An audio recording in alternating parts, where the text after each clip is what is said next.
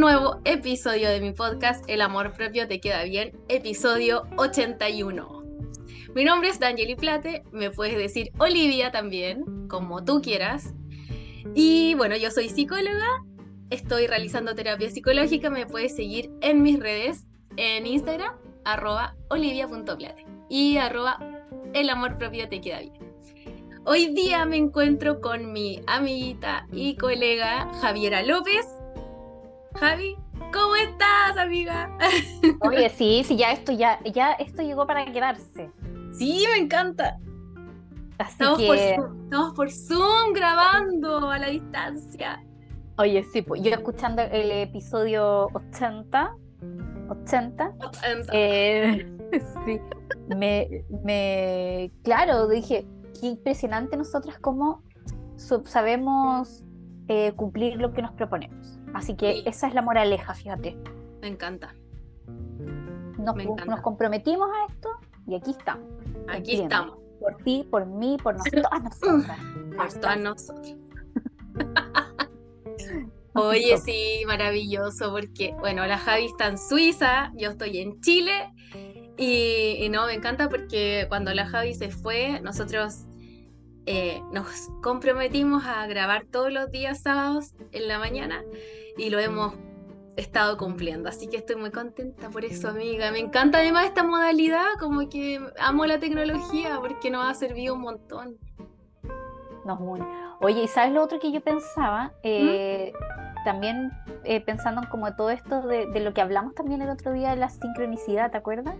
Sí, Y de cómo hay puntos de encuentro entre las personas y por qué las personas sí, eh, se vuelven tan significativas en algún momento también de tu vida. Y yo decía, pero es heavy porque, claro, tú dices, yo estoy en Suiza, tú estás en Chile, pero igual nosotras estamos unidas por incluso eso. ¿Por qué? Porque para ti, la, una de las personas que tú dices que te transformó, te transformó, te sanó, que tú decías que era tu, tu mentora de, Oh, de sí. coaching de imagen, y ella Sí. vivía acá en Suiza. sí. ¿cachai? Y obviamente también mi corazoncito que está en Chile también.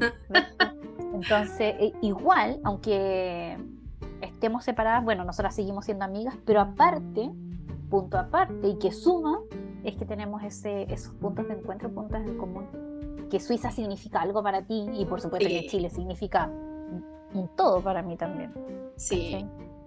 Increíble, ¿eh? No lo había pensado así, pero tienes razón. Sí, amiguita. Em, Bien bonito, oye, bien bonito. bien bonito, oye. No, yo estoy súper contenta de que sigamos grabando. Además que a las chiquillas les gusta que grabemos juntas. Se ríen, se ríen, Oye. lloran, todas las emociones. Sí, todo junto. Nosotros somos como la montaña rusa de, este, de Oye. Spotify. y hasta en, es verdad, hasta en un mismo episodio pasamos por todo De lo- todas las emociones. Sí. Por todas. Oye, amiga, preséntate. Ay, ¿qué les puedo contar? Ay, ¿a qué les digo? Ah, mi vida. No, aquí, aquí estamos. Yo soy la mejor amiga de Danieli. Ella. Sí, es verdad. Eh, sí, mi amiguita. Somos como sisters. Sí. nosotras. Sí. Y eh, psicóloga, eh, potenciadora de actitud. Así que aquí estoy para apoyarlas también a, a gestionar su vida con esa chispa y entusiasmo que, que nos da la actitud, ¿cierto? Así que también vengo a aportar aquí mi, mi granito de arena a este podcast hermoso que construiste tú, amiga. Así que estoy haciendo estas terapias online, tengo los talleres y hoy día también me considero una gran aprendiz porque antes estábamos hablando off the records, que estoy como súper abierta a aprender también acá donde estoy, ¿cachai? Así que en eso está. Muy bien, amiguita. Y si te quieren contactar para terapia psicológica o para comprar tus cursos, ¿cómo lo Sí, haces? está todo en, en Instagram, porque yo ahí tengo también el, el link como que te lleva a otros links. No tengo página web, pero este arbolito está ahí también con todos los servicios que está en Instagram, en javilopez.actitud. Bien. Ya, así que ahí me pueden contactar. Latinas de todo el mundo y también voy a empezar con las terapias en francés. Así que Très bientôt, Regio. va commencer en français. Regio, Bueno. Regio, ya contacten la chiquilla, no se van a arrepentir. Ahí tienen terapia psicológica, eh, también tienen eh, cursos para potenciar tu actitud, así que a darle nomás. Ah, importante que atiendes solo mujeres, ¿cierto? Solo mujeres, sí. Excelente. Adultas. Bien. No adolescentes ni niñas. Solo adultas. Solo adultas. Bien, bien. Amiga, ¿tú estás teniendo hombre? Sí, amiga, me llegaron hombres, pero. Pero Mira, sí, atiende. o ah, sea, ya. sí, Es que me porque preguntaron por psicólogo. yo atiendo hombre ahora, fíjate. Ya. Lo que pasa es que yo empecé atendiendo también solo mujeres. Pero curiosamente, fíjate que por el podcast, que también yo lo decía en el episodio pasado, que el podcast nació como un proyecto para apoyar mujeres. Sabes que lo escuchan hombres y también em, la comunidad LGBTIQ y me encanta. Y ha sido como súper inclusivo, como que ha llegado a muchas partes y de ahí me han contactado hombres.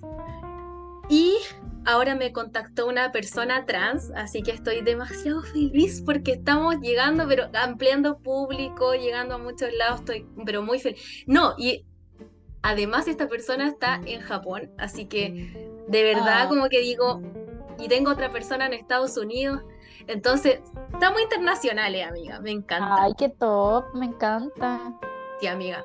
Estamos ampliándonos, así que no, con todo. Con quien quiera aquí, pues, o sea, bienvenido a escuchar el podcast, a tomar terapia, eh, lo que quieran. Oye, y lo otro que no lo hemos dicho en los últimos episodios, que Javi, ya, la comunidad del chat. Te- tengo un chat que es una Sí. comunidad de mujeres o personas que se identifican como femeninas, ¿ya? No binarias y femeninas porque es específico como es un grupo seguro donde las mujeres se pueden expresar, cuentan todos sus temas, decepciones amorosas, eh, problemas en el trabajo, con su cuerpo, de todo. Y tengo un chat que se llama El amor propio te queda bien, que es hermoso, que yo no sé cómo agarró tanto vuelo, Javi, no sé si hay cachado. Que la última vez éramos 300 y hoy día estoy mirando acá somos 443 participantes. ¡Wow! En una semana subieron ciento y tanto. Amigas que yo no sé cómo. Pero. Bueno, Es que es ¿cómo se pueden unir? es una comunidad hermosa. O sea, ustedes pueden creer que en una comunidad de 443 personas el grupo se autorregula solo. Yo no cierro los comentarios. Nunca. Sí, Los cierro solo cuando hago encuestas para que no siga bajando, o sea, subiendo. Y mm, una sola vez que me tocó cerrarlo por comentario ofensivo y la persona se fue, Sí. le, le- le- le pedí amablemente que se retirara porque no pertenece, Sí. no, no, no era el espíritu del grupo, No, eh, ofender ni nada de eso, así que chao, chao nomás. Pero fue una sola vez en este grupo se creó en diciembre, de diciembre hasta ahora, o sea, lleva siete meses. Oye, se apoyan un montón y se escuchan, se dan consejos y lo otro es que hasta comparten material de interés. Y comparten libros, comparten Sí. como perfiles de personas que les han ayudado. No, es súper bonito el grupo, de verdad que es muy lindo. Así que si se quieren unir, eh, me escriben a Instagram arroba olivia.plate y yo les mando el link para unirse.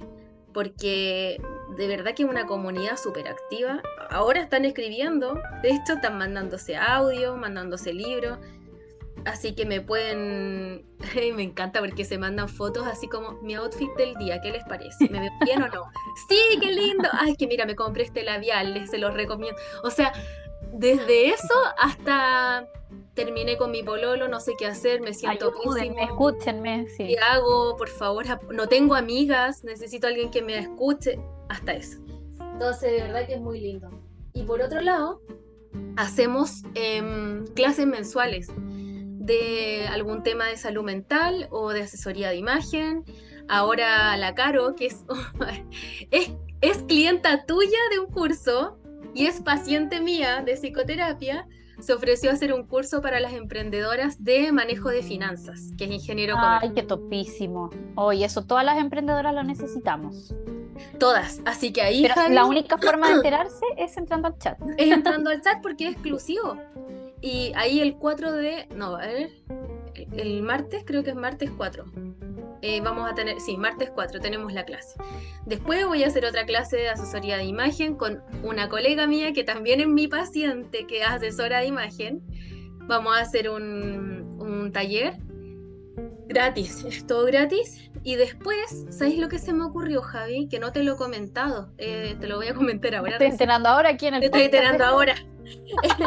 es que quiero hacer jornadas de conversación que sean más informales. O sea, no como los talleres. Ah, lo vi, lo vi en el chat. Ya, que para que me acompañéis también, porque, eh, o sea, tenemos talleres que son formales, con PowerPoint y todo el cuento, como una masterclass. Pero aparte de eso, quiero hacer conversaciones, o sea, jornadas de conversación, por ejemplo, y relacionadas con el podcast, supongamos. Eh, vamos a hablar de la autoexigencia. Entonces vamos a conversar de la autoexigencia, a ver cómo ha sido tu experiencia y ahí nosotros aportando desde la psicología también. ¿Qué puedes hacer para esto? Como una jornada de preguntas también y, y como un tema pero más informal, como para que interactuemos más. ¿Te tinca? Me encanta, y aparte que a ellas también les encanta, pues, como interactuar. Me gusta, es que, ya que no sea, lo que yo te entiendo de esto es como que ya no es como tú presentando como experta o alguna invitada que tú tengas, no presentando como experta, sino que es como... Eso.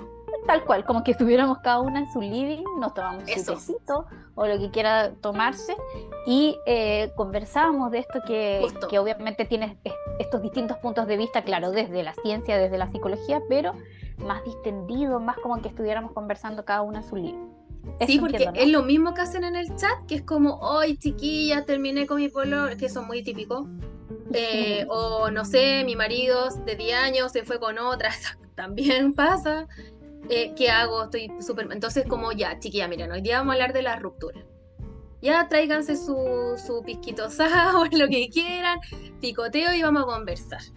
Entonces nosotros podemos aportar desde la psicoterapia también, eh, como lo que nosotros también hacemos con los pacientes, como hay personas que no pueden pagar una terapia, entonces eh, decirles como, mira, puedes, puedes hacer esto, te recomendamos esto, mandamos un libro, mandamos material, y que sea más informal, claro, no como experta, porque eso igual lo podemos seguir haciendo, como una masterclass. Pero aparte es como ya, ¿hacen qué? Conversemos de este tema. Este tema se ha tocado mucho en el chat, así que conversemos. Y como darnos un espacio más, no en el chat, sino que, que nos veamos todas. En... Verse las caras. Mm. Sí, porque además como eh, muchas, muchas, muchas entran y me dicen, es que yo no tengo amigas. Y le digo, pero métete al grupo porque vaya a tener amigas. Y salen amigas. Salen, sí, salen a carretear y todos se han juntado. Sí, no, y se hablan por interno y es como el otro día, una paciente. Una paciente, ah, ya, que tenía un problema. Entonces, otra de las chicas del chat le escribía así como todos los días, así como, oye, ¿cómo estás hoy día? ¿Cómo te has sentido? A ver, pero bien, ya, como que te apoyan un montón, entonces, y es sin ninguna obligación ni de nada, ni de pago, vuelvo a repetir, porque siempre preguntan, ¿y cuánto hay que pagar? No, nada, no hay que pagar nada. Tenéis que estar con las ganas de, pertenecer y, yo les recomiendo que silencien el chat, porque si no se van a volver locas. Porque acá rato hablan, pero es un chat muy activo, muy, muy, muy activo. Sí. No, pero está, está bacán, está bacán ese chat. yo, yo estaba en otro que esto de los, de los conversatorios ¿Mm? eh, es algo que además también, eh, ustedes saben que nosotros con las dañas nos gusta mucho el tema de evidencia.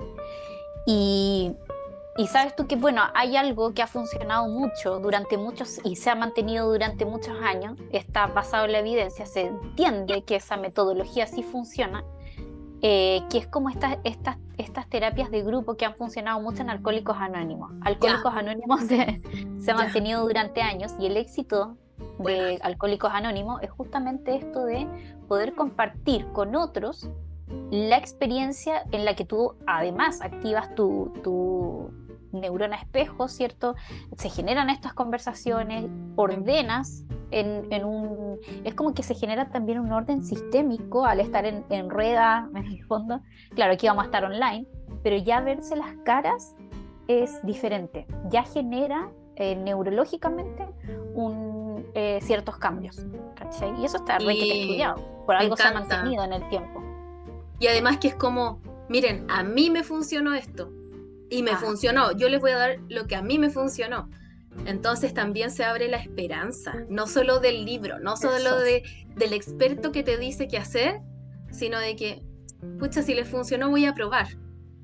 Quizás a mí también me funciona. Se abre como esa esperanza. Me, encanta. Demasiado. Oye, ¿vamos al tema? ¿Cuál es el tema de hoy? Ah, después de esta larga introducción, eh, les queremos hablar de algo que nadie nos pidió, pero que a mí se me ocurrió. ya. igual hay hartos temas pendientes y los vamos a hacer todos, tranquilín, tranquilín, tranquilín. Pero, eh, ¿sabéis qué, Javi? Es un tema que yo creo que nos afecta a todos muchísimo, pero no lo hablamos y porque no lo conocemos. Entonces, claro, nos sugieren otros temas que los vamos a tocar, pero este no, porque no es muy conocido quizás. Y son los sesgos cognitivos. Claro, que quizás no es tan conocido, claro, con el nombre técnico que lo conocemos nosotras, pero, pero de que se van a sentir identificadas porque lo tenemos todos, todos usamos mucho eso. Todos, de que existen, existen. Existen y molestan. O sea, no molestan, yo no los, no los pondría como algo ni bueno ni malo ¿ya? Como también no, no seamos em, dicotómicos, sino que no son ni buenos ni malos. Pero ¿qué son? ¿Para qué sirven? Bueno, nosotros hemos dicho en otros episodios que eh, nuestro cerebro no quiere que seamos felices, sino que el objetivo es sobrevivir, ¿ya? Es sobrevivir. Entonces lo que hace nuestro cerebro para ayudarnos a tomar decisiones rápidas y a sobrevivir es eh, como ya tenemos como un background de, de historias, de decisiones que hemos tomado y de cosas que nos han funcionado. Entonces vamos tomando decisiones rápido. Eh, no podemos de repente tomar tanto tiempo en como analizar todas las variables para tomar una decisión, sino que tenemos que decidir rápido. Rápido, rápido. Claro, recurrir a la experiencia recurrir a la experiencia, exactamente a cosas que lo que hablamos ya nos han funcionado. Entonces, lo que hacemos nosotros ahí es eh, utilizar los sesgos cognitivos, ¿ya? ¿Y qué, no, va, qué nos ayudan a decidir rápido? Y también ahorrarnos energía, porque el cerebro tampoco quiere gastar tanta energía en cosas que no las necesita. Entonces, ya como nosotros tenemos como este background de cosas que hemos hecho y que no han funcionado o que sabemos, bueno, entonces decidimos rápido y no gastamos tanta energía. Entonces, así, ¿qué pasa? Que cuando estamos en una situación de amenaza o de peligro, reaccionamos rápido de acuerdo a eso que nosotros ya sabemos, entre comillas, y tomamos una decisión. Entonces, eh, así también ahorramos energía, ¿ya? Lo que hacemos entonces es percibir e interpretar esta realidad con los sesgos cognitivos que son atajos mentales. ¿Ya? Son atajos mentales y nos ayudan a tomar decisiones rápidos justamente. ¿Ya? Eh, ahora, ¿qué podría ser como la parte negativa? Porque hasta ahí es como, mm, qué bueno, porque nos ayuda a decidir rápidamente y ahorramos energía, ¿sí? Pero hay que, ¿por qué es importante hablar de esto? Y por eso queríamos tocarlo con la Javi, porque hay que reconocerlos igual, ¿ya? Porque eso nos va a ayudar, yo diría, a ser un poquito más objetivas. ¿Por qué? Porque los atajos mentales o sesgos cognitivos no son rigurosos. Es decir, no están basados en la realidad. ¿Ya? Entonces, si bien nos ayuda a simplificar la realidad y tomar decisiones, nos podemos equivocar. Y eso es importante conocerlo. ¿Ya? Porque a veces no están, em, no están basados en la realidad ni en la lógica, sino que en otras cosas. Y eso es lo que vamos a ver hoy día. ¿ya? Es importante reconocerlo y conocerlo para que nosotros no, no confiemos 100% en estos sesgos o atajos mentales. ¿Ya? Eso. Javi, ¿quería agregar algo más?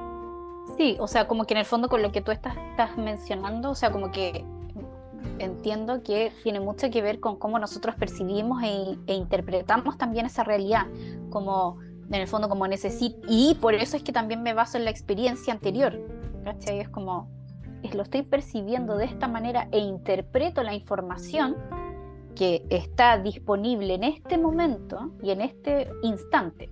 Entonces, por eso también Danje dice que hay que estar atenta porque en el fondo no es, no es la verdad absoluta, no es la evidencia absoluta, sino es lo que tú estás percibiendo e interpretando en ese momento y evaluando en ese momento en particular para la toma de decisiones, que te puede ayudar favorablemente a una toma de decisiones o no. exacto. Entonces, a ver, ¿qué eh, ejemplo? Oye, son como 200. En, en, castellano, ¿cómo sería la cuestión? En castellano, ya. Sí, porque hasta ahí como que ustedes dicen, ¿qué, ¿de qué están hablando? ¿Qué es esto de los atajos mentales? Como un poco, no sé, quizás no se lo pueden imaginar, pero la verdad es que lo hacen todos los días, estoy segura. Lo hacemos. Uh, lo hacemos. Lo hacemos, lo hacemos. yo bueno, pensaba, bueno, después te voy a decir, después, ah, pero paréntesis paréntesis para decirlo después, pero hay un sesgo que usamos incluso nosotras como profesionales. Ya, sí. Pero ¿sabéis lo que hemos hecho? Y de hecho lo hemos dicho en otros podcasts. Ay, como muchas, muchas... Ya, pero muchas... Eh, es que yo te he dicho... dicho, Javi, lo hemos dicho. Yo te he dicho... Oye, Javi, es que estoy sesgada. No puedo ser objetiva. Porque, y esa es la gracia, reconocerlo, porque yo, yo sé también de los sesgos que tengo y te lo he dicho. O sea, como, sí, igual, por ejemplo, no, si baila bien, pero no, ni tanto, ya, pero Javi, sabes que estoy sesgada. Estoy sesgada porque como no le tengo buena, entonces voy a encontrar que hace todo mal. Entonces no puedo ser objetiva. Eh, y eso es reconocerlo. Es bueno reconocerlo. ¿Por qué? Porque tú sabes que no eres objetiva y ya lo sabes, te pones una advertencia. Eso es muy bueno, te da ventaja. Entonces, eh, lo que vamos a hacer hoy día es ver, a ver, lo que alcancemos, porque son 200 sesgos cognitivos. Te da ventaja como en el sentido de, gestionarlo mejor y tomar una mejor decisión. Sí, y saber que a lo mejor, sabes que no puedo ser objetiva, ayúdame, por favor, trata, ayúdame a ver la realidad un poquito Otro punto de vista. Sí, porque yo sé que... Reencuadrar un poco. No estoy bien, claro. Entonces vamos a, ver los que alcancemos y si no, si les gustó el tema nos dicen... ¿Cuántos decís tú que hay? Mira, 200 aproximadamente. Ay, Dios mío, señor. Eh, Oye, pero mira, igual me hace sentido, ¿ah? porque una, entre, claro, entre las distorsiones cognitivas, entre las ideas irracionales, entre estos sesgos, imagínate, 80.000 pensamientos diarios, ya está, estudiado. Sí, sí, sí. 80.000 pensamientos diarios. Ah, oye, Javi, espérate, hasta 90.000 en personas ansiosas. Ay, no, imagínate ya. Entre 60.000 y 90.000 pensamientos diarios, que todos tenemos. No, no, no, no la gente loca, no la gente que se lo pasa. Nosotros todos, todos, todos, nosotras igual. Oye, y del 80% de esos pensamientos además son sesgados, negativos, son basura. Son basura, como dice la literatura, pensamientos. Me hace sentido que sí, 200 y tantos. Sí, mira, hasta hace poco tiempo habían 175 estudiados, pero han, ido aumentando y ahora se ha llegado a 200. Entonces, vamos, vamos a tratar de hoy día hablar al menos, no sé, los que alcancemos. Los que alcancemos y ya saben. La Ya, manos a la obra. Si les gusta el tema, nos dicen y podemos ir eh, haciendo otros episodios, quizás no tan seguidos, pero de repente meter ahí distorsiones cognitivas y vamos para completarlo. Digo yo. Uh, ya, manos a la obra. Oh, vamos. Ya, Javi, dale, habla tú de alguno. Oye, nosotros la semana pasada nomás hablamos de uno, po. Ah, que eh, el de sesgo de confirmación. Que te acuerdas que yo te decía, cuidado con diagnosticar, cuidado con diagnosticar, porque uno tiende y yo daba el ejemplo que sí soy. Y uno tiende, tiende, incluso, no sé, cuando leís tu horóscopo. Y capaz que leyendo, le pusieron el título Tauro, pero capaz que copiaron y pegaron el de Géminis, no tengo idea. pero te vayas a sentir identificada igual porque tienes ese sesgo de confirmación que en el fondo tiende a favorecer, y yo les decía, si justamente se encontraron con alguien, tienen un vínculo con alguien que tuvo un comportamiento manipulador, parecido a lo que nosotras describimos la semana pasada, ah, no, esto es. Van a tender a interpretarlo y a, confirmar esa realidad como que, ah, esto le viene. Esto viene a confirmar justo, justo lo que yo creía. Esto viene a confirmar mi hipótesis. Entonces, ese es un sesgo de confirmación. Se llama el efecto Forer, de hecho. Y, y sí, por eso le va bien a los horóscopos, porque si tú lo veis, es como, porque dicen, o sea, cualquier, cualquier cosa que digan le puede servir a cualquier signo. Porque es como, hoy día te puede ir bien, pero también te puede ir mal. Alguien te tiene mucha envidia. Ten mucho cuidado con una persona rubia de tu entorno. ¡Oh! Y tú empezás a buscar. la dañé, la dañé. envidia. La María Joaquina. La María Joaquina me tiene envidia. Entonces empezamos a buscar cosas que confirmen eso. Entonces, pero la verdad es que esas predicciones encajan con casi cualquier persona. Oye, típico cuando estáis mal, justo encontraste una frase que te saltó ahí en Instagram, sí. pegada en la historia, para, para que le caiga el poncho. Bueno, ese es el primero, efecto Forer, ¿cierto, Javi? Eh, ¿Cómo le llama? efecto Forer. Forer. Forer. Hay otro que es eh, la versión a la pérdida. Y este sesgo es como pasa mucho, por ejemplo, en puede ser en personas que apuestan o en personas que invierten, mm, por ejemplo, eh, y tiene que ver con considerar que es más, o sea, se le da más importancia a la pérdida que a la ganancia. Suponte que yo voy a invertir plata en fondos mutuos, ¿ya? Y me dicen, puede perder o ganar 100 mil pesos, ¿ya? Entonces ya, yo voy y me arriesgo. Pero si yo gano los 100 mil de, esos intereses, por ejemplo, yo no me voy a alegrar tanto, no lo considero tan relevante, tan importante. Pero si pierdo 100 mil, para mí va a ser mucho más terrible y más importante esa pérdida que el ganar 100 mil. Entonces, pese a que son la misma cantidad, son 100 mil pesos, la ganancia no se considera tan importante ni relevante pero la pérdida sí. Entonces, como una aversión a la pérdida. Prefiero no perder los 100 mil. No perder los 100 mil, pero, o sea, aunque no gane tanto. Entonces están esas personas que son menos arriesgadas, por ejemplo, en el juego o cuando tú vas a invertir plata. Entonces, como eh, tiene mucho más impacto psicológico la pérdida que la ganancia, aunque sea la misma cantidad. Claro, porque le estáis poniendo como una valoración también ahí. como qué terrible es la pérdida, por eso es la palabra como aversión. Ah. Versus, claro, que es lo mismo, lo otro, pero tiene un valor, ah, no, le, no, le, das tanto valor al ganar como si oh, el perder fue una catastrofización finalmente. Claro, claro. Mm, exacto, exacto. Entonces, ojo con eso, porque de repente, si, si van a invertir, no sé, como que quizás eh, está siempre ese riesgo y si ganas también tienes que valorarlo.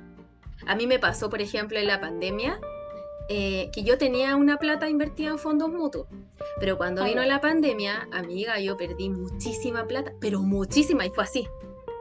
Tú no sabes cómo me dolió esa pérdida en el corazón. O sea, como, ¿cómo perdí tanta plata? Yo no lo encontré terrible para mí. Yo lloré porque era mi platita. Y yo pensaba cuántos años me demoré en ganar esta plata. O sea, a mí me pasó eso. Pero ahora lo he ido recuperando de a poco, muy de a poco. Pero tampoco siento, oh, qué bacán. No, no, pero la pérdida a mí me hizo llorar. Un tremendo valor catastrófico. Ajá. Entonces, eso pasa. Ojo con eso. Oye, porque esto me hace pensar en el, ¿Eh? en el sesgo de disponibilidad. Ya. Que es ese como cuando tú tienes este recuerdo vívido y es como que ese recuerdo vívido. Ay, está Siri que me está escuchando. Cállate, Siri. Tengo el teléfono al lado y la mañana. Cállate, Siri.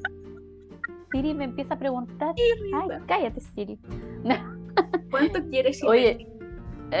oh, después me van a llegar pura publicidad esa cuestión.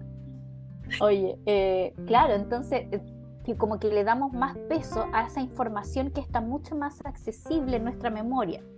Entonces, es decir, que si tú tienes este recuerdo mucho más disponible, más reciente, vas a tener, eh, si fue más reciente, por ejemplo, la pérdida, el recuerdo de pérdida, le vas a dar ese valor, le vas a dar ese peso a ese, a ese recuerdo disponible porque está más vívido.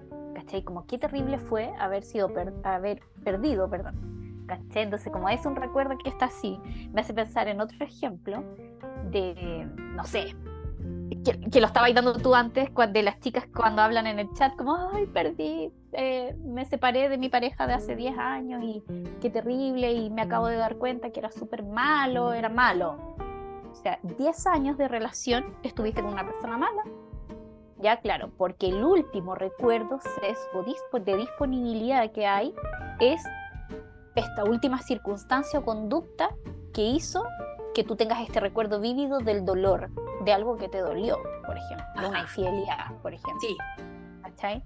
Pero claro, no estás dando valor o no estás recordando vívidamente o no tienes a disposición y disponibilidad ese recuerdo de, claro, las cosas bonitas que vivieron, acuérdate cuando se enamoraron, acuérdate cuando salieron, se fueron de vacaciones, no sé. Entonces me, me, me, hace pensar también en ese otro sesgo que... El sesgo de disponibilidad, interesante, porque fíjate que esto lo ocupan harto en marketing y en la publicidad, el sesgo de disponibilidad. Ah, Por ejemplo, Javi, si yo eh, trabajo en un restaurante y yo soy garzona, ¿ya? Y tú vas y pides algo. Yo, ¿qué voy a hacer? Te voy a decir al final lo más caro, que es lo que quiero que tú me pidas. Suponte. Oh. Ya, ¿Qué tiene? Eh, ay, me acordé. Hemos sido manipuladas. Ah. hemos, sido hemos sido engañados. oh, y ya, cuéntame, ¿cómo es esto? Me acordé de un actor. Esto es muy old school. Cuando iba el garzón, ¿cómo se llama? Álvaro. No me acuerdo. Y que el garzón le decía. Eh, le decía, ¿qué hay de menú? Le dice, eh, carne mechada con puré y, le da un ataque de risa. ¿No lo he visto ese video? No, no nacía yo todavía en esta época. A mí así nacía. ya, suponte. Qué risa. Ya, ¿qué hay de menú? Pregúntame. o sea, ¿qué hay de almuerzo? Eh, ¿Actúo? ¿Actúo? Te pregunto. Ah, ya. Sí. Eh, señorita Danje, ¿qué hay de menú? No, señorita. Moza, carne mechada con puré. ¿Ya? ¿Y yo qué tengo que hacer? Nada, pescado con arroz, eh, hay, no sé, risotto y salmón con verduras salteadas. Ya, supongamos que lo más caro es el salmón con las verduras salteadas. Entonces yo te lo digo al final. ¿Por qué? Porque para ti, en tu mente, va a quedar mucho más plasmado lo último que dije que lo que dije al primero, al primero, al principio, al medio. lo primero podría ser que también tenga em, eh, preferencia, pero en general es lo que está al final. Entonces, yo quiero que tú elijas lo más caro, así que te digo lo más caro al final. Y tú me dices, ah, quiero eso. Sí, quedó más disponible. Igual eso pasa en marketing y en la publicidad, entonces probablemente van a presentarle las peores opciones al principio y las mejores al final, las más convenientes para ellos. Entonces eso, para que lo sepan también. Eso. Ah, te toca, Te me toca. Oye, el efecto de dotación. Oye, este sí, yo igual me ha pasado, sí soy. Eh, o sea, sí soy todo, pero este sí, sí soy totalmente. Que es como darle más valor a las cosas que tú haces que a las que otros hacen y son lo mismo. Suponte que yo tejo, ¿ya?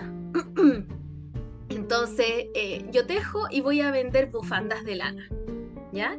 Pero resulta que un montón de gente también vende bufandas de lana hechas por ellas, a mano, ¿ya? Tejidas.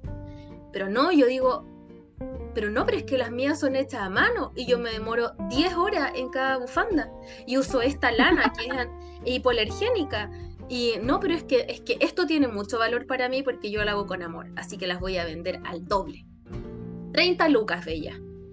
30 lucas bellas cada bufanda, cuando a lo mejor mi competencia las tiene a 15 y las hace igual que yo. ¿Por qué? Porque nosotros entonces le damos más valor a las cosas que son hechas por nosotros como que nosotros le ponemos tanto esfuerzo, cariño o lo que sea, invertimos, que entonces lo mío tiene mucho más valor. Entonces lo, otro puede ser que sea suerte o puede ser que sean otras. Y elevo el como, eh, como que tiene más valor personal lo que yo hago. Solo porque para mí, claro, a mí me costó. Yo no sé cuánto le costó al otro. Pero como a mí me costó, yo le puse amor, compré esta lana, me dediqué a visitar lugares donde vendían las mejores lanas entonces tiene más valor. Entonces le doy más valor a lo hecho por mí que a lo mismo que pueden hacer otros y que es lo mismo que hago yo. Así que ojo ahí porque de repente elevamos... ¿Cómo se llama este? este efecto de dotación. No sé si será lo mismo, pero hay uno que, que claro, que es como que las cosas que hacen otros se lo atribuyes a, a, factores eh, externos. Es otro. Y lo tuyo tiene que. Es otro, no sé cómo se llama ese. Pero es como que en el fondo yo a lo mío, lo que a mí me pasa, tiene que ver con cosas intrínsecas. Claro, claro. Es que mi pasado, es que mi mamá, es que mi educación, es que no sé qué. Pero los otros no, es que eh, eh, es externo es otro. con causas externas. No me acuerdo cómo se llama ese sesgo. Yo tampoco, ah, pero tiene que es ver diferente. es diferente. Ah, igual se parecen varios, pero, ah, pero no son lo mismo. No, este es Pero este también puede ser el que dices tú, el de dotación, claro, que, tiene que ver dotación, eh, de, la definición de esa palabra como de dotes. Ajá, claro. Ok, ah, ya, entiendo, ya. Sí, hoy que estaba pensando que eh, también se hizo un estudio una vez eh, de, de, esto de eh, no sé si era en base a esto mismo, pero le preguntaban a la gente que cómo maneja y toda la gente tiene la percepción de que nadie maneja como yo. Todo el mundo maneja pésimo, entonces por eso los accidentes ocurren, porque la gente maneja pésimo, pero yo manejo bien. Entonces todo el mundo, cada uno, si tú le preguntas a cada uno, no, es que yo manejo mejor que el resto. Sí. ese sería el de dotación. y el que dije yo, bueno, tarea para la casa, averiguaremos. Es otro. Ya saldrá quizás por acá. Em, pero eso sí, claro. Ya Javi, te toca. Ah, ya. Eh, tengo una eh, sesgo de anclaje. Este sesgo de anclaje es como cuando te dejas influir por una referencia inicial, que por eso se llama ancla, ya para poder después hacer juicios o como estimaciones posteriores. Y esto me hace acordar, Danje, a eh, un estudio que se hizo, nace en educación, ya que después además nosotros también lo estudiamos en, en, criminología también porque tiene que ver con cómo se etiquetan a las personas con este, este sesgo o ancla principal, ¿cachai?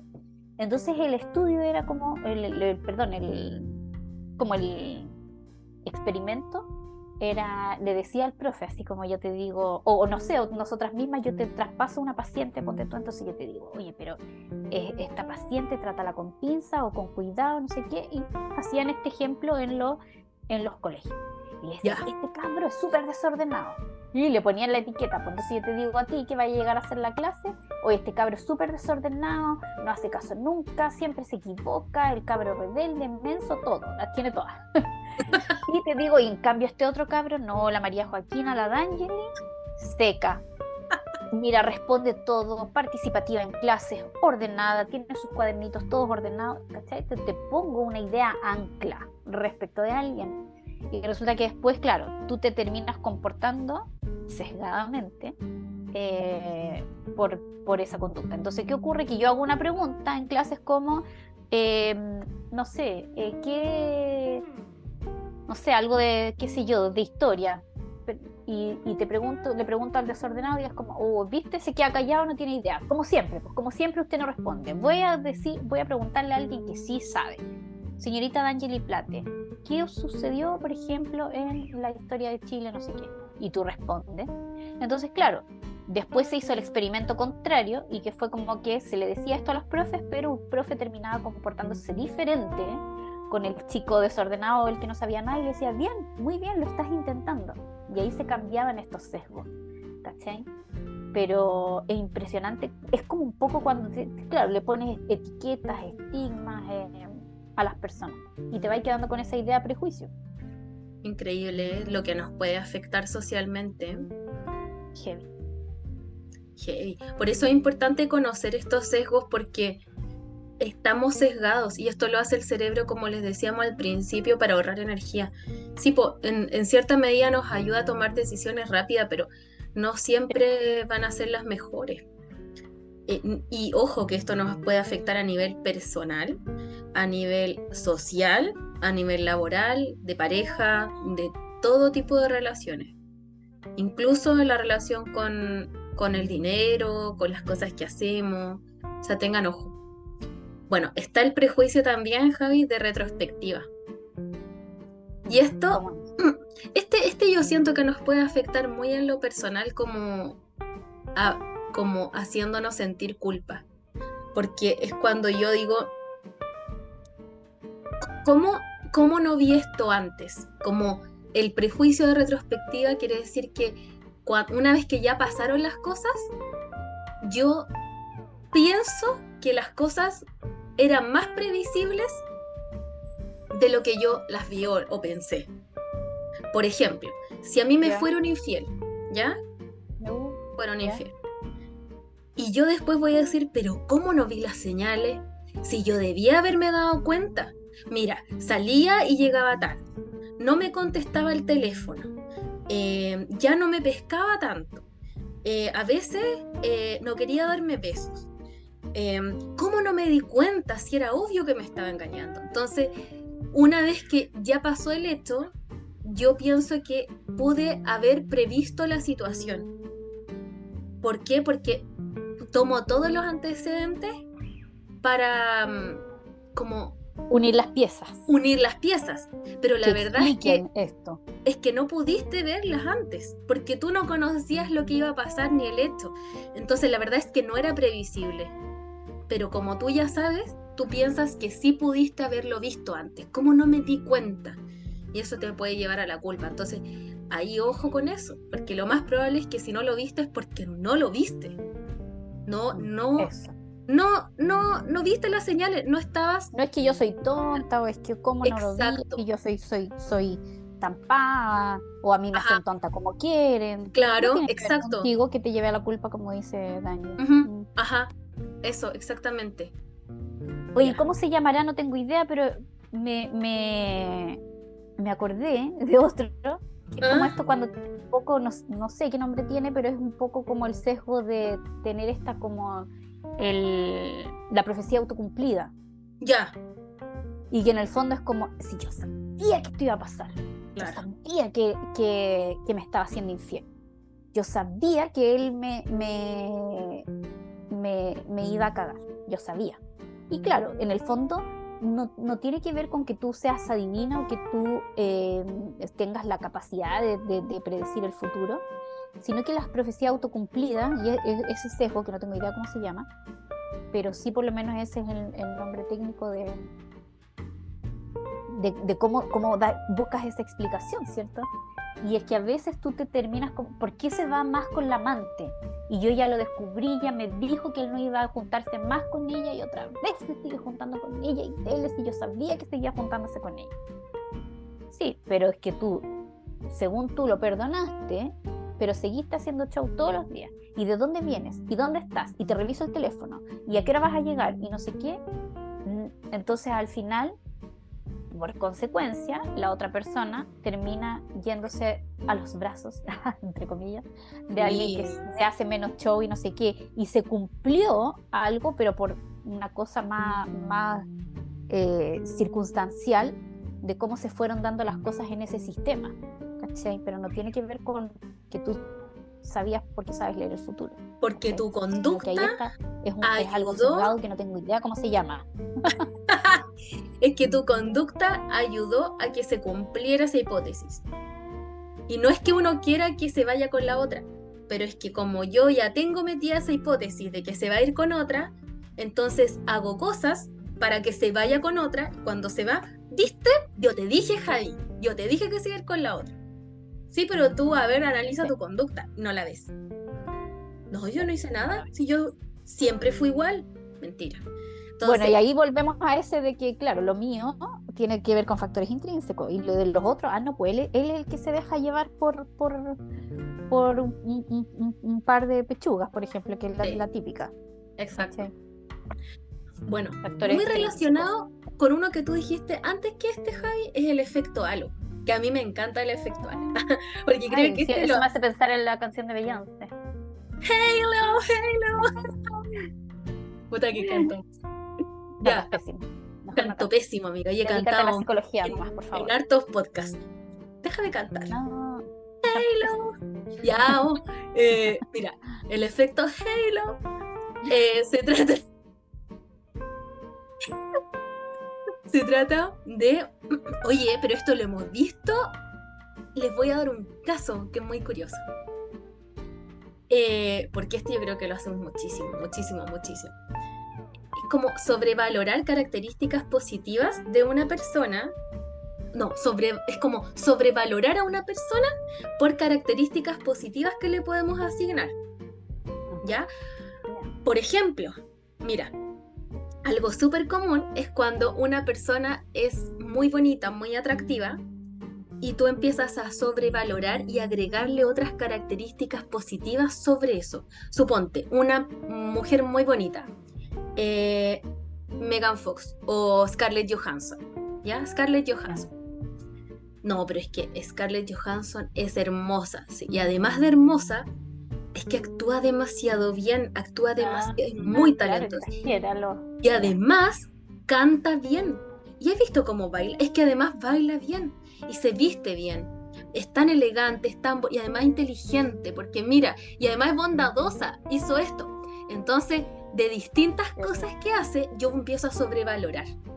Eh, es como que a partir de una característica, que es muy bonita ella, empiezo a agregarle otras cosas positivas.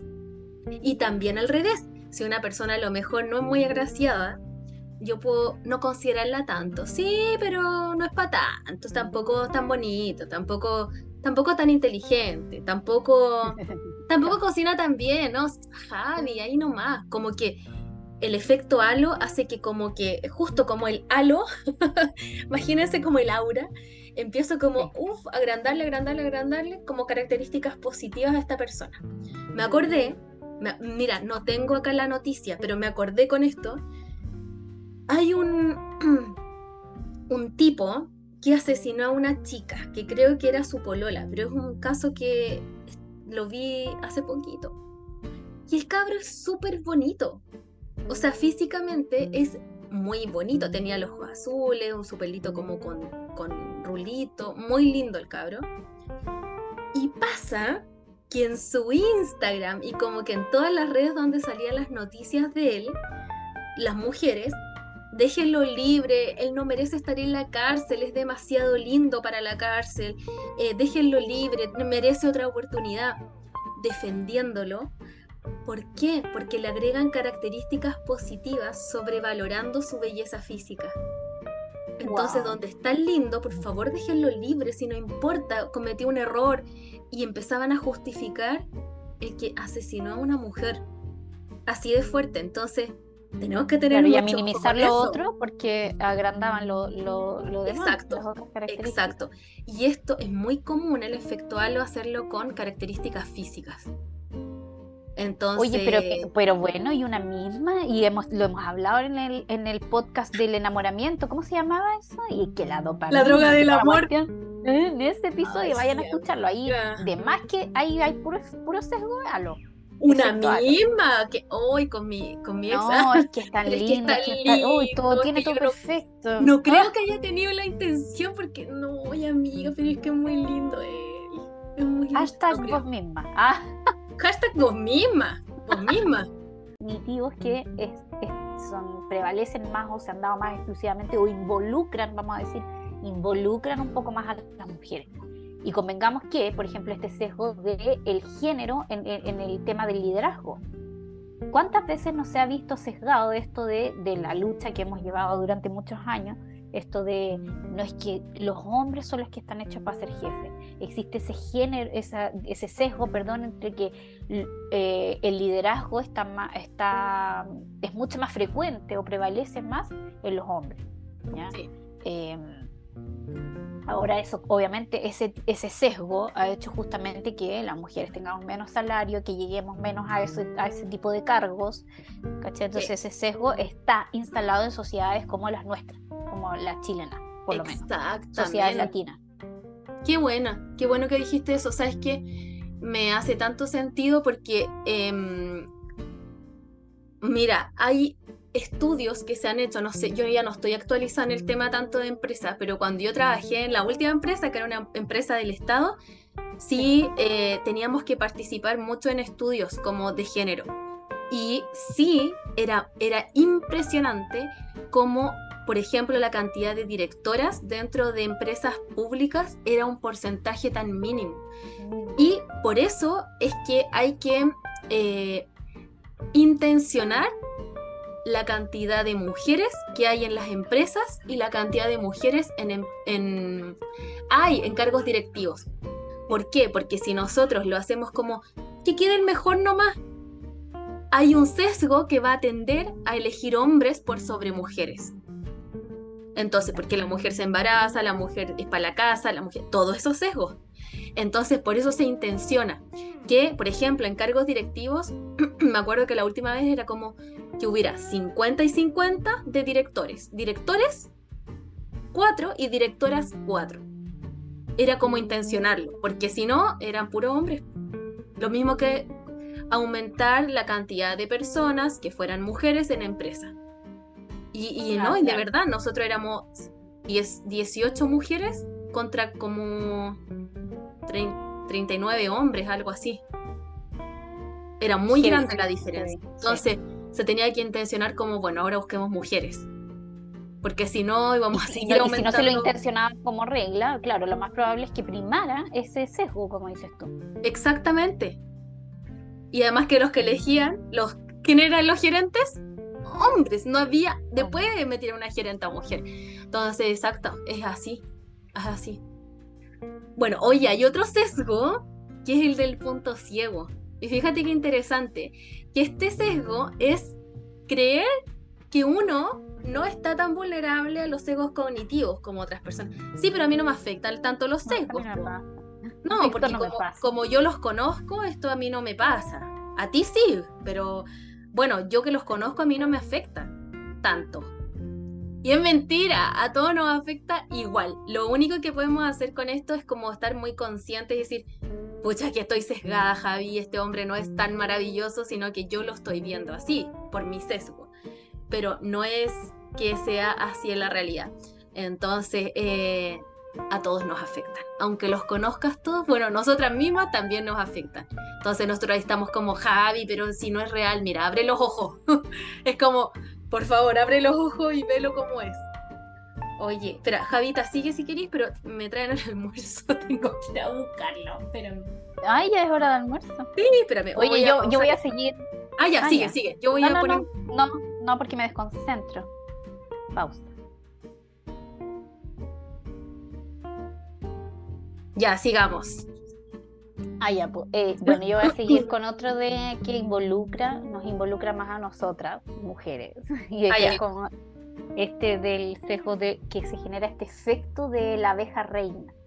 Ya, a es como cuando las mujeres estamos en posiciones de como de liderazgo, justamente hablando como un poco con el sesgo este de anterior, y es como este sesgo de la abeja reina que es como que tú no dejas o claro, no dejas que otras mujeres también avancen a esos puestos, ya sea por competencia o eh, un poco como, claro, desalientas la promoción de las otras. Em, no quieres que vayan a posiciones de liderazgo porque, claro, como nos costó llegar ahí por competitividad, por un tema ya social, nos costó llegar a ese puesto. Entonces, que venga otra también a, ese puesto, se puede ver amenazada mi, mi promoción liderazgo. Entonces aquí hay espacio para solo una vez reina. ¡Cuático eso! Cuático. Yo creo que igual hemos avanzado harto en eso em, por lo mismo. Yo creo que, que nos hemos hecho ese espacio. Em, yo creo que se ve cada vez menos en las generaciones nuevas este sesgo. Yo creo que ha ido cambiando, lo hemos ido modificando, hemos sido conscientes. ¿Cachai? Que es lo que decías tú, que es algo súper importante, que ok, existen estos sesgos que al final igual se han ido aprendiendo eh, culturalmente y a lo, largo, a lo largo de nuestra historia, eh, y yo creo que más o menos lo hemos deconstruido, ¿cachai? Y en ese sentido hemos, hemos sido conscientes, como dijiste tú, que hay que ser conscientes de que a la hora que se presenta este sesgo, gestionarlo mejor y debatirlo, ¿cachai? Y encontrar otras eh, perspectivas e interpretaciones de la realidad que sean diferentes. Y yo creo que eso es lo que ha ocurrido. Yo creo que este sesgo existía muy marcado, este sesgo de la abeja reina, del efecto de abeja, de abeja reina, ¿verdad? Pero creo que en las nuevas generaciones ya no es tanto. Creo que lo hemos sido capaces las mujeres también de irlo, de, darnos cuenta, de debatirlo y de presentar otras perspectivas en las que nos hemos dado cuenta que cuando nos unimos potenciamos nuestro poder. Sí. Eso está bueno. Ahí hay una evidencia de aprendizaje, pues viste, de que se pueden, como bien decías tú, gestionar mejor. Exacto. También está el sesgo de observación selectiva, que es como cuando nosotros solamente nos enfocamos en aquello que vamos o queremos conseguir. Por ejemplo, no sé si se han dado cuenta, a las embarazadas les pasa un montón, que van por la calle y ven puras mujeres embarazadas y dicen, uy, ahora están todas embarazadas al mismo tiempo. Ah. No, no es eso, es que tú te estás fijando en las mujeres embarazadas porque tú también estás embarazada. O por ejemplo, cuando te quieres hacer un corte de pelo, supongamos que yo me quiero cortar melena. Entonces, ¿qué? Voy a fijarme en la calle en todas las mujeres que tienen ese corte de pelo. Ahora les dio a todas por hacer melena. Oye, todas, todas tienen melena. Me copiaron. Ahora. Claro. Copionas. Entonces digo, ah, bueno, ya como está de moda me lo voy a hacer. O no, como todas lo tienen, no me lo voy a hacer. Pero es porque yo estoy poniendo mi foco en las mujeres con melena. Y yo te puedo preguntar, Javi, Javi, ¿te has dado cuenta que ahora todos tienen melena? Y tú me vas a decir, no, no aquí ver, no me he dado cuenta. Porque tú no, no, tienes la atención en eso. Pero como yo estoy focalizada en las mujeres con melena, veo puras mujeres con melena. Así que también es importante darse cuenta de eso porque no, es nuestra percepción, no es la realidad. Oye, me acordé donde dijiste este, el ejemplo de las embarazadas, me acordé del sesgo de, maternidad, que es como que se asocia el, rol de maternidad, o sea, como que en el fondo el rol de, que solo las mujeres nos hacemos cargo de los cuidados de los hijos. Claro. Y no, pues, si la, la, la crianza es compartida. Pero está ese sesgo de que la mujer es la que siempre se tiene... Yo, por ejemplo, yo ya he contado también en otros episodios que yo me crié con mi papá, Que en esa época, imagínate, estamos hablando de los 80, se decidió, eh, no sé si por parte del tribunal, acuerdos, acuerdos de mediación y no sé qué, yo me quedé, nosotros los cinco hijos nos quedamos con mi papá, ¿cachai? Pero el sesgo, y, y, y heavy, que con ese sesgo de maternidad, claro, se tendía también como a... Eh, castigar un poco, o yo me acuerdo de haber recibido comentarios así como, bueno, y tu mamá los abandonó. No, no, no, abandonó, sino que fue un acuerdo de mis padres de, eh, de establecer este tipo de crianza, de que, claro, mi papá nos criaba cuando estábamos más chicos y mi mamá no, se iba a hacer cargo de nosotros cuando estuviéramos más grandes. Pero heavy que ese sesgo de maternidad es como que se tiende a, a, pensar que solo la mujer es la cuidadora y si no está, castiguémosla. Y el hombre ayuda. ah, esa es la otra, claro, y el hombre ayuda. por eso han nacido tantos sesgos, Tú decías que eran ciento y tanto antes, y ahora, vamos en 200. mira, nace, nace ese, pues, por ejemplo, no el hombre ayuda. El hombre ayuda. Sabéis que justo ayer subí historias de, no sé si las viste, pero una persona me escribía que se iba a ir de vacaciones una semana con una amiga y había dejado a su hijo con el papá y que para su familia era la peor persona del mundo. Ah, y la castigaban, ¿viste? Era la peor. porque no está cumpliendo su rol. Porque abandonó a su hijo, como que lo abandonó por una semana con el papá, con el papá. No lo dejó abandonado en la calle o con un extraño, con su papá. Eso es un sesgo. Terrible. Qué genio, pobrecita. Y, y así es como afectan, por eso es importante reconocerlos, porque ese sesgo que podría verse como tan cotidiano, Javi, Fíjate la culpa que le produce y ella ya estaba de vacaciones con su amiga, pero la culpa que le achacan de abandonar a su hijo con el papá, fíjate que no tiene sentido, no tiene sentido. Pero la culpa que le achacan y la etiqueta, eres la peor. Siéntete culpable, abandonaste a tu hijo. Mira, mira todo lo que trae, todo lo que acarrea el malestar. Entonces. No, que vi cómo se dieron vuelto ahí también las mm. cosas, claro, para, para hacerla, hacer, y, ella duda, es un poco como también fue, vayan al capítulo de Gaslighting, eh, al episodio de Gaslighting, se parece un poco a eso, que es como doy vuelta a las situaciones para que parezca que en realidad la mala de esta película eres tú. Es ella, claro. Exacto. Qué lo encuentro. Mira, hay otro sesgo que es la resistencia reactiva. Y acá es que ante como la libertad de elección, cuando alguien nos dice qué hacer, hacemos todo lo contrario. es como la psicología inversa. Ah, sí. Oye, esta es mi mamá. Mi mamá con mi hermano. con mi hermano chico. Puta, porque es porfiado ese cabrito. Entonces, claro, cuando mi mamá le decía, hijito, mire, eh, ¿qué cree que, porque mi hermano le decía, ¿qué crees que tengo que hacer? Mira, hijo, yo creo que tú tienes que hacer esto, tomar este trabajo. Ah, entonces voy a hacer el, voy a tomar el otro trabajo, decía mi hermano. Todo lo contrario. Entonces mi mamá, muy inteligente, empezó a jugar la psicología inversa. Le decía, no, hijo, yo creo que tú tienes que elegir esto. Ah, entonces voy a hacer lo otro. Y hacía lo que quería. ¿Por qué? Porque tenía muy arraigado este sesgo de la resistencia reactiva. O sea, hacer todo lo contrario a lo que te dicen. Si te dicen, anda por la izquierda, él va por la derecha. Tu mamá muy hábilmente eh, lo cachó que tenía ese sesgo porque este cabro lo tiene, pero así, nació con este sesgo. Entonces, claro, hace todo lo contrario a lo que le dicen. Pero ¿cómo? ¿Tú le enseñaste a tu mamá? Ah, tú le enseñaste. Yo le enseñé. no, mi mamá es muy habilosa. Solita, ¿cacho? Sí, sí, no, y tiene razón, es que así. Oye, y hay otro sesgo por el que nosotras sufrimos, y, sufrimos, de verdad que sufrimos, que es este sesgo de la apariencia física. Y es como que este sesgo es como que nosotros atribuimos a que la apariencia física va a influir en cómo nos va a percibir el mundo. Entonces, si yo me veo bonita, el mundo me va a percibir como em, hábil, me va a percibir como que yo sí sirvo para esto. Ah, como el efecto Voy a tener más oportunidades, claro, un poco así. Entonces, como que, ay, sí, yo voy a, voy a, en el fondo mi, el sesgo cognitivo está basado en que mi apariencia física va a ser evaluada positivamente por parte de los otros. Sí. ¿Sabes que tiene, me hace mucho sentido de un estudio de Harvard que dice que las personas nos formamos una primera impresión en 7 segundos? 7 segundos. 7. Mira, el primer estudio dijo que en 14, después en 7. Quizás después va a ser en 3 segundos. No sé si hay otro estudio más actualizado. Por tu apariencia física, pero, mm. pero ¿por qué? Porque lo primero que vemos es el físico. La gente no ve tu mente, no ve lo que hay en tu cerebro, no ve tus intenciones. Lo que ve es tu aspecto físico. Entonces, por eso dicen que nunca hay una segunda oportunidad para una primera impresión y que tiene solo 7 segundos para impactar. Ese dicho es un sesgo. Es un sesgo, pero es que es verdad. Fíjate porque la gente lo hace. Ahí está.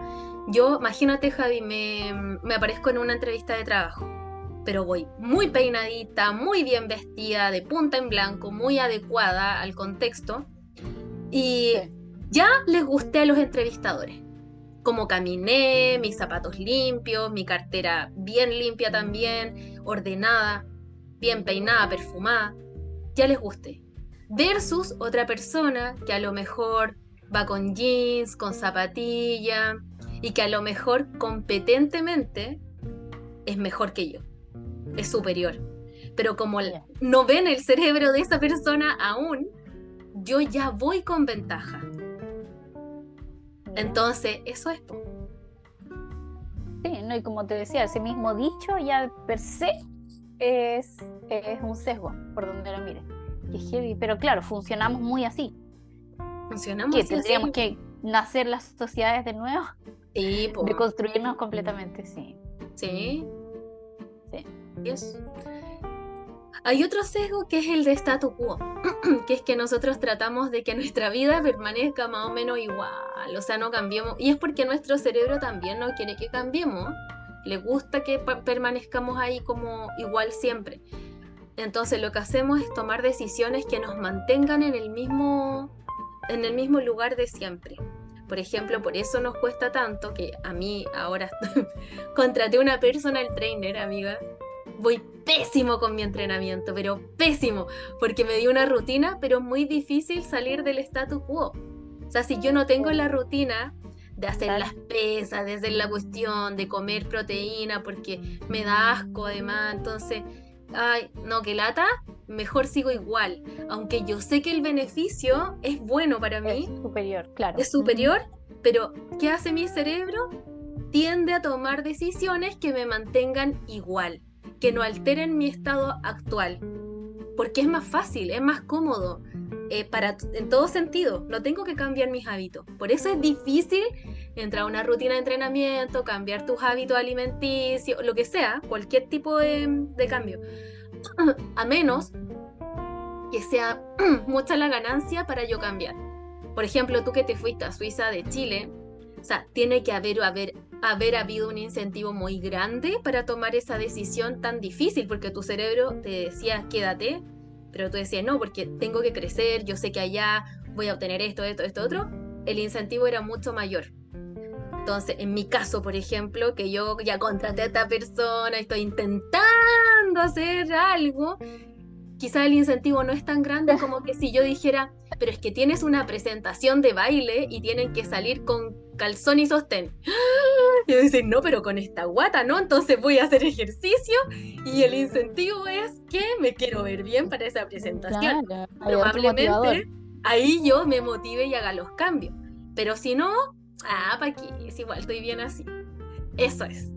Por eso nos cuesta tanto salir de este statu quo porque nuestro cerebro tiende a eso. Por Dios, por Dios. De no me juzgues, no me juzgues. Hashtag allá. Ah, hashtag sí soy. sí, yo te digo que soy que lo eres todo. Oye, yo te, no sé cuánto rato llevamos porque nosotros estábamos comentando que no tomamos el tiempo. No sé, pero voy a. Yo, ya estamos, yo creo. Sí, voy a dar el último, por lo menos así como que, que, fue el con el que partí, y dije que igual una, en su rol profesional, eh, también va teniendo sesgos eh, y que tiene que ver, por ejemplo, en qué, en qué cosas uno lo nota, eh, o lo he notado yo por lo menos con esto que dice Dengue, que también uno tiene que ser consciente, ¿no? Sí. Y por ejemplo, claro, cuando uno califica, por ejemplo, eh, o, va como en, cuando uno se hace supervisiones, ¿cierto? Se hace supervisar por otros profesionales, como también uno cuenta eh, los casos. ¿Cachai? Entonces, cuando uno cuenta los casos, no, he tenido un caso de éxito. Y claro, tus casos de éxito, para mí, por lo menos en mi sesgo, es que, claro, como yo trabajo con el tema de actitud, em, el sesgo, claro, principal es como que tiendo a darle más eh, sesgo de, potencial, ¿cachai? Es como, no, esta, este caso es de full potencial porque tiene mayor compromiso, está comprometida con su cambio, eh, se ha comprometido conmigo como psicóloga, ¿cachai? Entonces, como hemos hecho un trabajo en conjunto y de repente hay casos que trabajan más calladitas, ¿cachai? Y claro, tú veis los resultados en la última sesión. Pero, no, pero ¿a qué voy con que es un sesgo? Porque, claro, cada uno tiene formas diferentes de trabajar. Una.